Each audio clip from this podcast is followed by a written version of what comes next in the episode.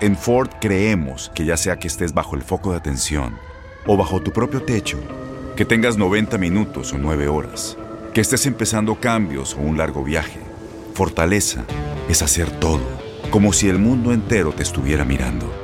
Presentamos la nueva Ford F150 2024. Fuerza así de inteligente solo puede ser F150. Construida con orgullo Ford. Fuerza Ford.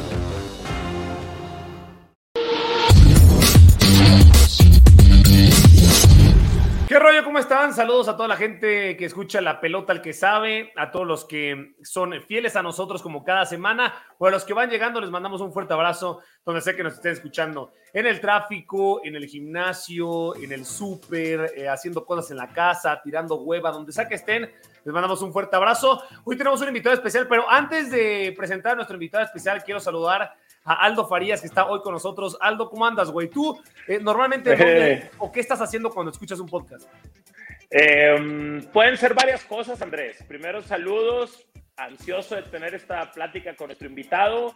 Y puede ser, puedo estar haciendo ejercicio, puedo estar en el carro o puedo estar bañándome. Creo que son los tres principales Ah, escenarios mientras te bañas, escuchas podcast. Sí, pongo el celular ahí en una pequeña rendija que tengo y eh, regularmente apago toda la luz y me concentro en el agua y en el audio. Ah, está toda madre. Buena técnica, eh, te la voy a copiar. Eh, por cierto, eh, Aldo, ¿qué mundial recuerdas tú? Ah, y justamente así quiero presentar a, nuestro invitado. ¿Cuál ha sido tu mundial favorito, Aldo? O sea, y no me refiero eh, ahora que trabajas en los medios, quizá como aficionado que recuerdes con mucho cariño. Tengo mucho cariño por el Mundial del año 2002, Andrés. No es el del que más me acuerdo, pero era mi graduación de sexto de primaria, que fue Japón-Corea, ¿verdad? Sí. Y en ese entonces yo estaba muy clavado con, eh, con el Big Brother, que coincide con el partido ese contra Estados Unidos, y me acuerdo mucho del partido contra Italia, que lo vimos después de la noche de graduación ahí en la casa. Ese partido fue a las 6 de la mañana, entonces no es del que más me acuerdo con detalles, pero tengo recuerdos muy lindos de, de ese paso entre mi infancia y mi adolescencia. Mira, fue un mundial muy chingón. Yo recuerdo, eh, además de ese que, que yo estaba igual como en quinto de primaria, más o menos, me acuerdo que nos daban el día en la escuela porque era muy temprano y podíamos llegar tarde. Pero yo que más recuerdo era ese el Mundial de Alemania. Y justamente te pregunto esto porque nuestro invitado estuvo en ese Mundial tuyo favorito. ¿En pero también en el mío. Sí, ¿En cuál en estado? Alemania 2006. Rafa Márquez con nosotros. Rafa, ¿cómo andas? Gracias por estar en la pelota que sabe. Hola, ¿qué tal? Bueno, un gusto, un gusto estar aquí con ustedes. Este, y bueno, me gusta el, el título del programa, ¿eh? del podcast. eh, se- se- está, está muy bueno. y mira que tú sabías mucho con la pelota. Rafa, eh, hablando justamente de las copas mundiales, para ti, ¿cuál es tu favorita? O sea, más allá de hasta dónde llegó la selección o cómo se perdió, demás, para ti, ¿cuál fue tu mundial favorito de los que has disputado? Eh, yo creo que el del 2006. El 2006 porque Tienes mucho en tus manos. Pero con solo mover un dedo puedes dar marcha atrás con Pro Trailer Backup Assist disponible. Presentamos la nueva Ford F150 2024. Ya sea que estés trabajando al máximo o divirtiéndote al máximo, esta camioneta te respalda porque está hecha para ser una parte indispensable de tu equipo. Fuerza así de inteligente solo puede ser F150. Construida con orgullo Ford. Fuerza Ford. es un momento en mi carrera muy importante. Con el Barcelona gano la Champions y en consecuencia viene después el Mundial. Creo que para mí ha sido una de las mejores actuaciones de, de México con Ricardo. Veníamos de un, de un proceso este, bastante importante, una eliminatoria también que se hizo muy contundente y bueno, todos sabemos lo que pasó después que nos enfrentamos a Argentina, que nos fuimos a tiempos extras y, y pues nos deja fuera ese golazo de Maxi, de Maxi Rodríguez, que, que bueno, yo creo que fue un golazo, y, pero sí le plantamos cara a una Argentina que quizás no estaba en su mejor momento, pero era Argentina, ¿no? Oye, Rafa, y, más allá de que, de que sea tu mundial favorito, tal vez tiene que ver, tú me dices, eh, ¿es la selección de todas las que perteneciste la que recuerdas que mejor ha jugado el fútbol? Yo creo que sí, porque tanto dentro como fuera de la cancha se sentía eh, pues esa unión, esa complicidad, aunque bueno, todos conocemos el carácter de Ricardo, pero la mayoría lo conocíamos bastante bien y sabíamos de la manera en cómo trabajaba su carácter, lo que realmente él quería para, para el equipo. Y, y, pues no hay más que también ver ese último partido que, bueno, jugaron gente que quizás no estaba contemplada para ser titular, como el caso de Andrés Guardado. Este, y, y, así, de esa forma, pues eh, nos dimos cuenta que, que, nos divertíamos jugando, que lo disfrutábamos, que a pesar de, eh, de, pues, de que nos fue mal en, en, o sea, que de, de, de, ese dichoso llegar a ese 18 eh, quinto partido, pues quedamos satisfechos por el rendimiento del equipo.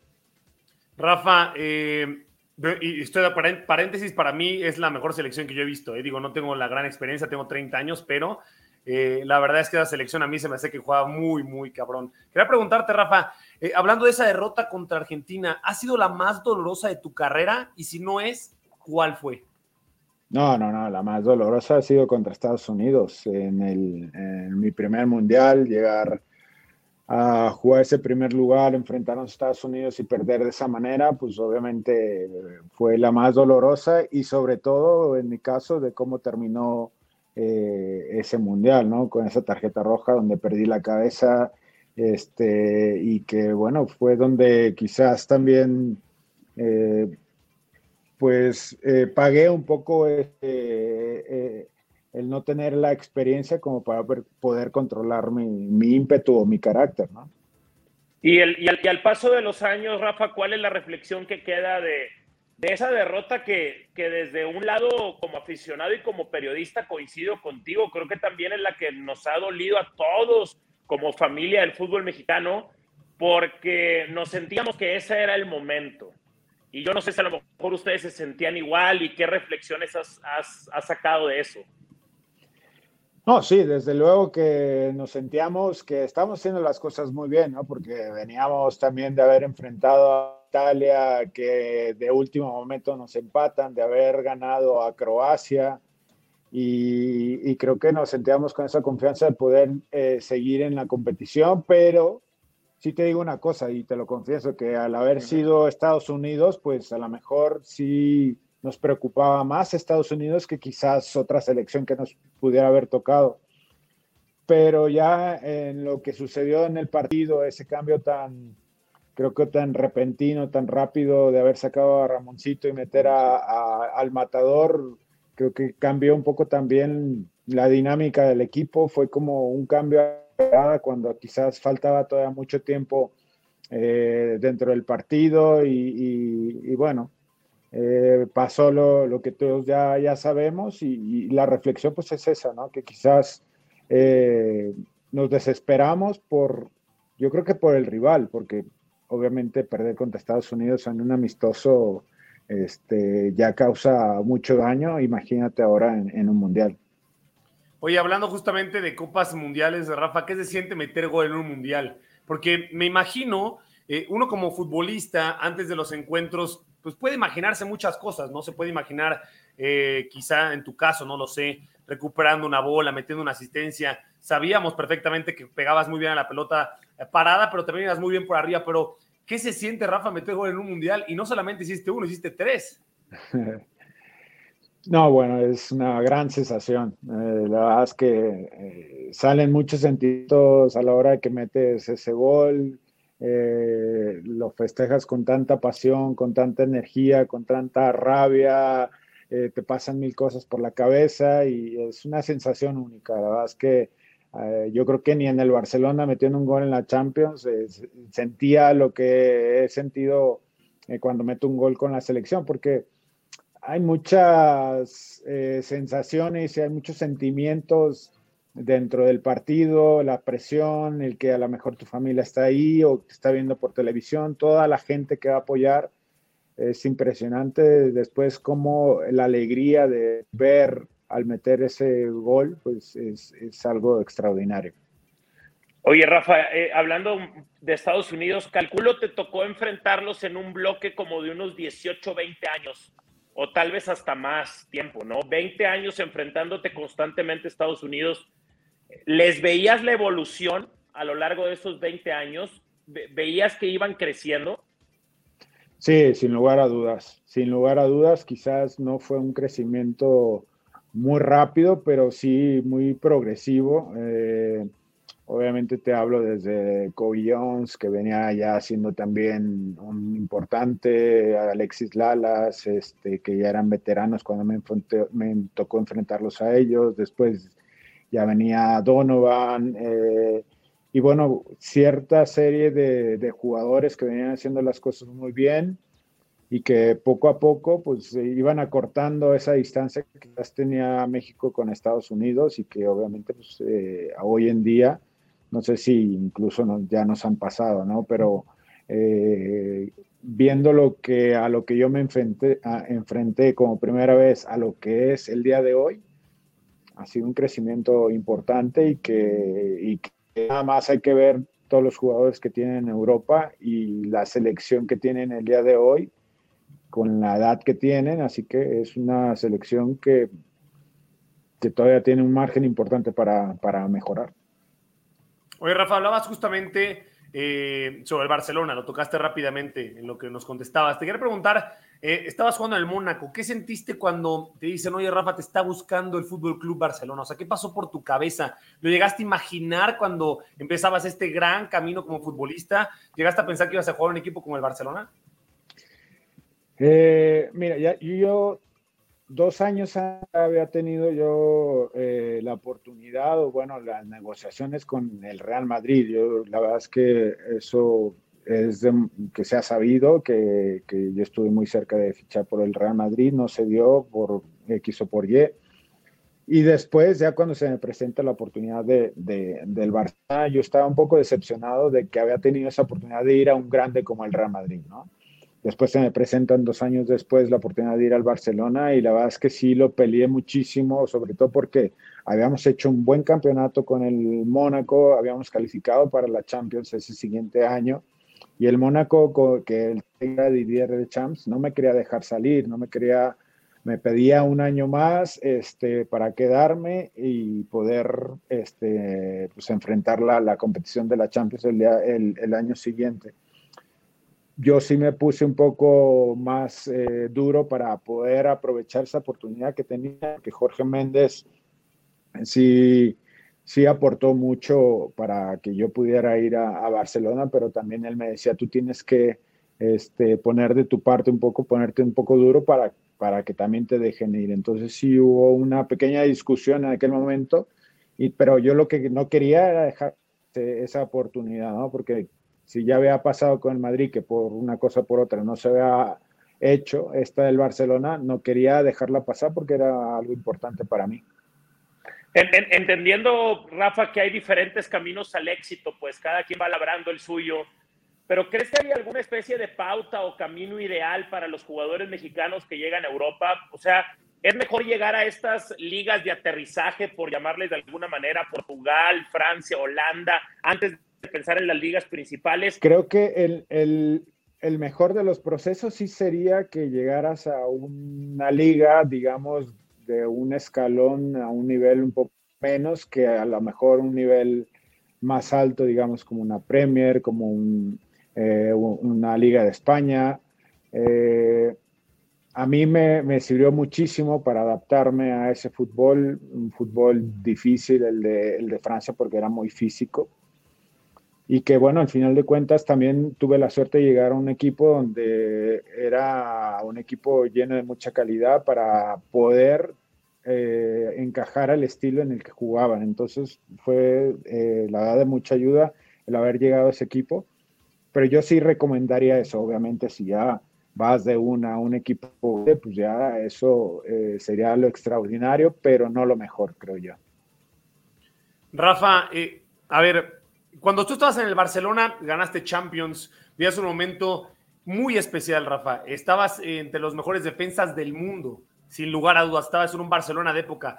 Te, quiero preguntar esto por toda la gente que somos muy inseguros. ¿no? En ese sentido. ¿Tú te la creías, Rafa? O sea, tú decías, güey, soy uno de los mejores centrales del mundo, o, es necesario que alguien de ese nivel tenga que creérselo, o qué pasaba por tu cabeza, Rafa?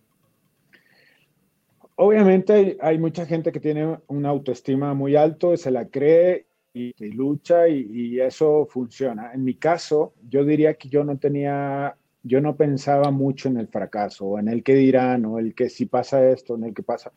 La verdad es que yo disfrutaba el momento, hacía lo que me gustaba, y en cuanto yo veía que siempre había un nivel más, iba por él. Entonces, yo te lo explico de esta manera.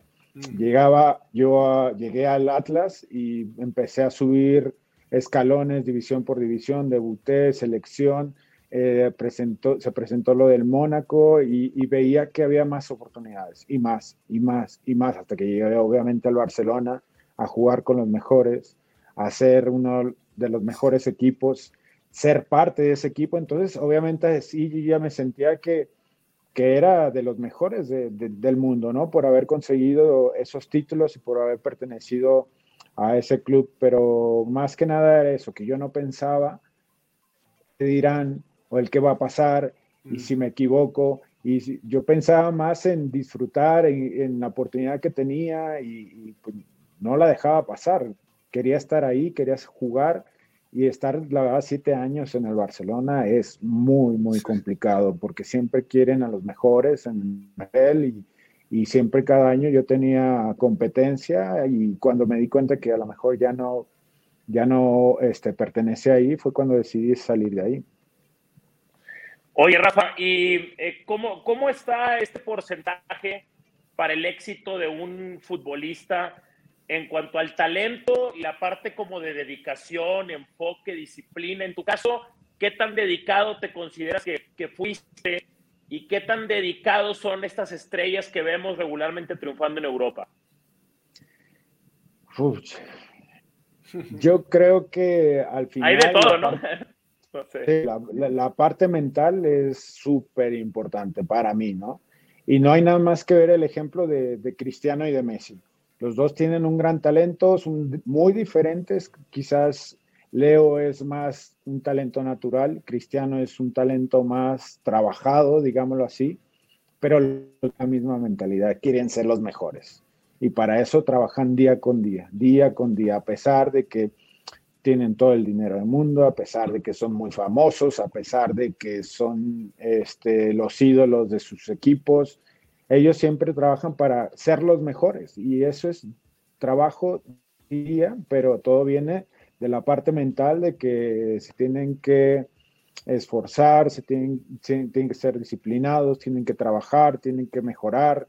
Y en mi caso, creo que el tema, eh, para mí el tema mental fue muy importante para poder conseguir lo que conseguí, para poder llegar hasta donde llegué y que a veces no basta nada más con el talento, sí se necesita mucha mentalidad eh, para, para poder llegar a, tus objetivos.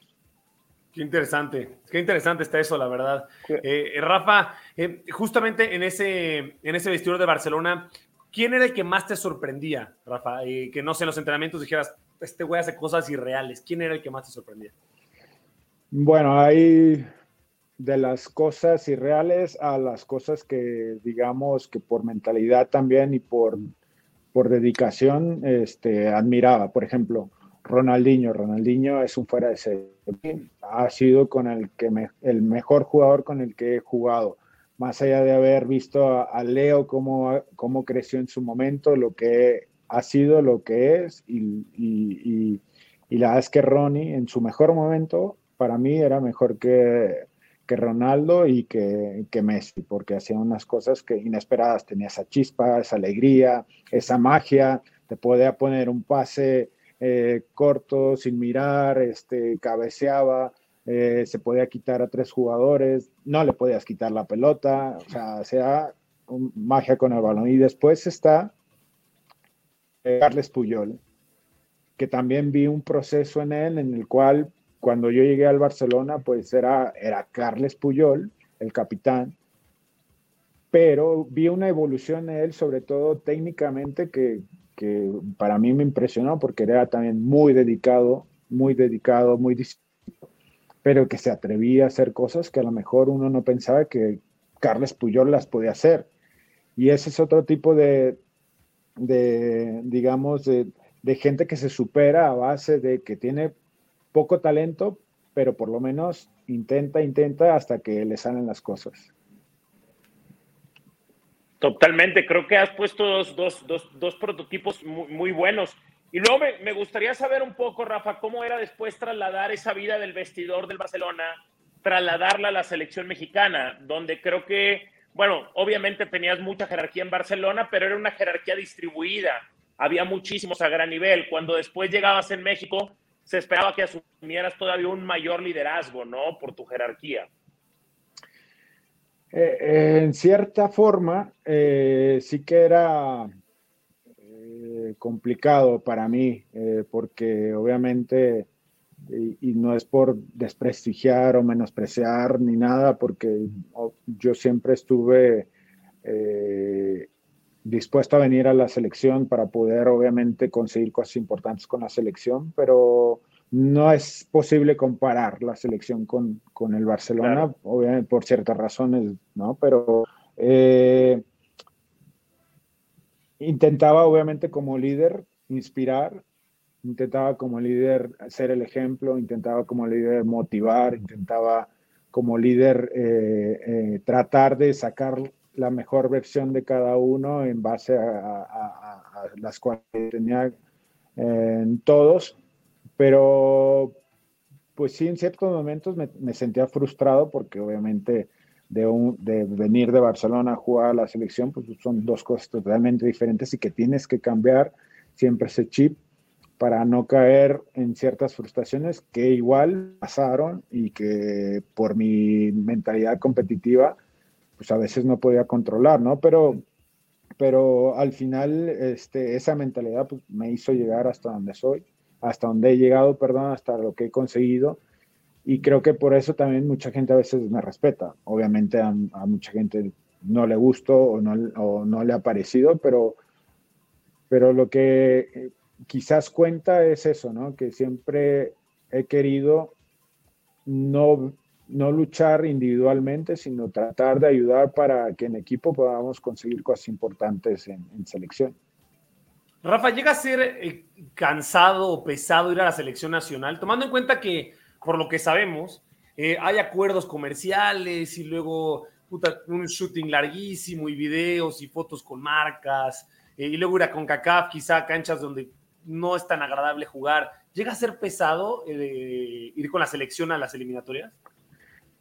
Sí, llega a pesado, pero la verdad es que vale la pena. Yo tenía siempre como esa, esa ilusión de cada vez que me llamaban de primero regresar a México, ¿no? Porque obviamente extrañas tu país, extrañas eh, muchas cosas, de volver y ver amigos, de volver y comer, eh, comer esa comida mexicana que tanto nos gusta, el ambiente que se vive también eh, dentro del grupo. Entonces, sí, yo sí venía con toda la alegría de, estar en la selección y obviamente después con el compromiso de poder eh, sacar buenos resultados, más allá eh, del sacrificio y el esfuerzo de las distancias, de los viajes, de los cambios de horarios, del cansancio.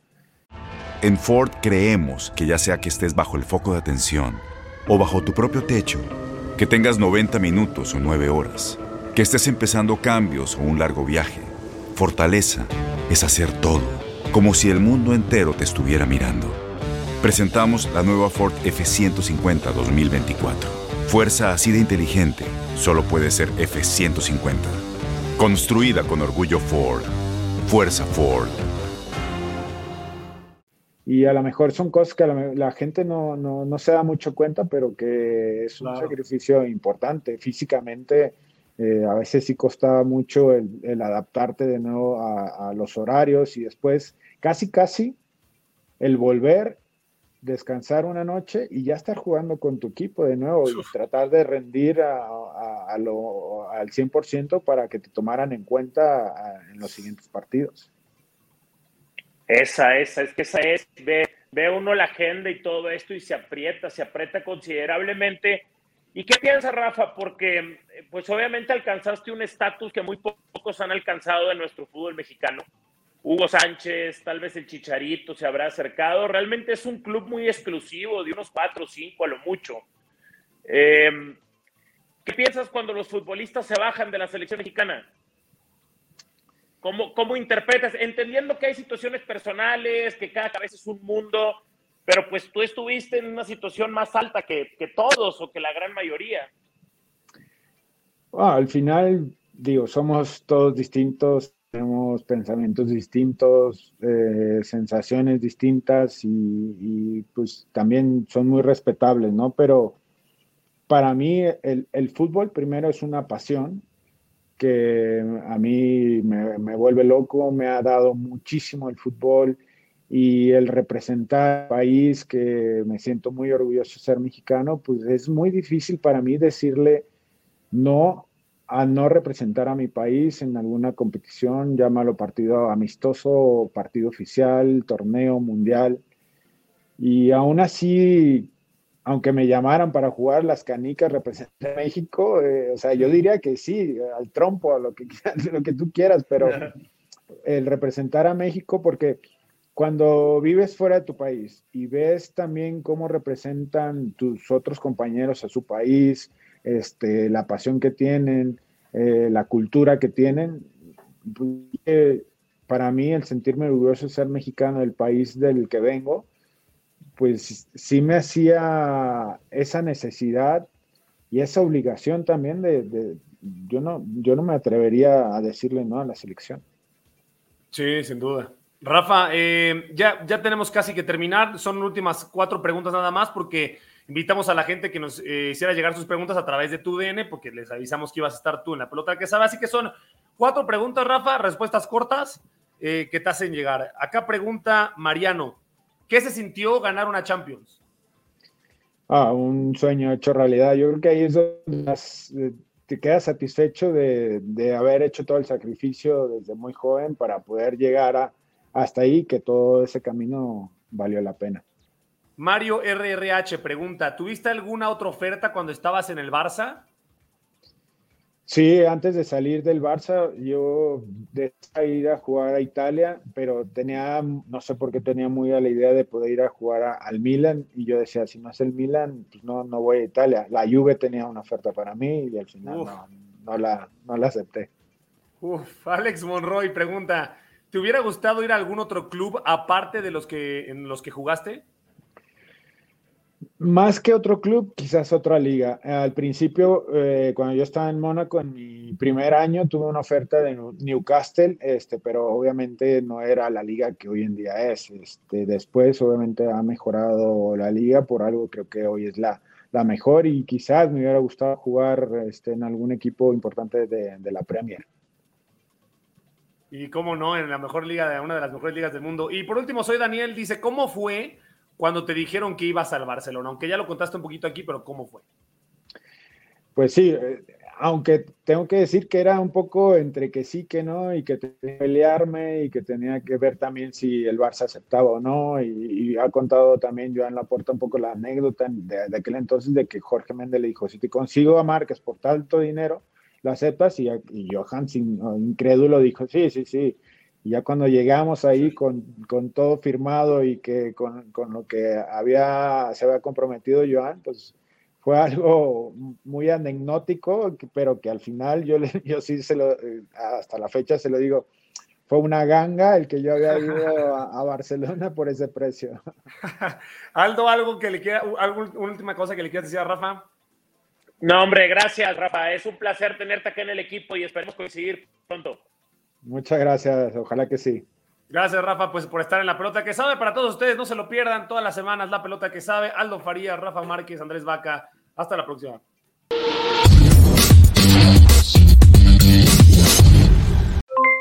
Aloha, mamá. ¿Dónde andas? Seguro de compras. Tengo mucho que contarte. Hawái es increíble. He estado de un lado a otro con mi unidad. Todos son súper talentosos. Ya reparamos otro helicóptero Blackhawk y oficialmente formamos nuestro equipo de fútbol. Para la próxima te cuento cómo voy con el surf y me cuentas qué te pareció el podcast que te compartí, ¿ok? Te quiero mucho. Be All You Can Be, visitando goarmy.com diagonal español.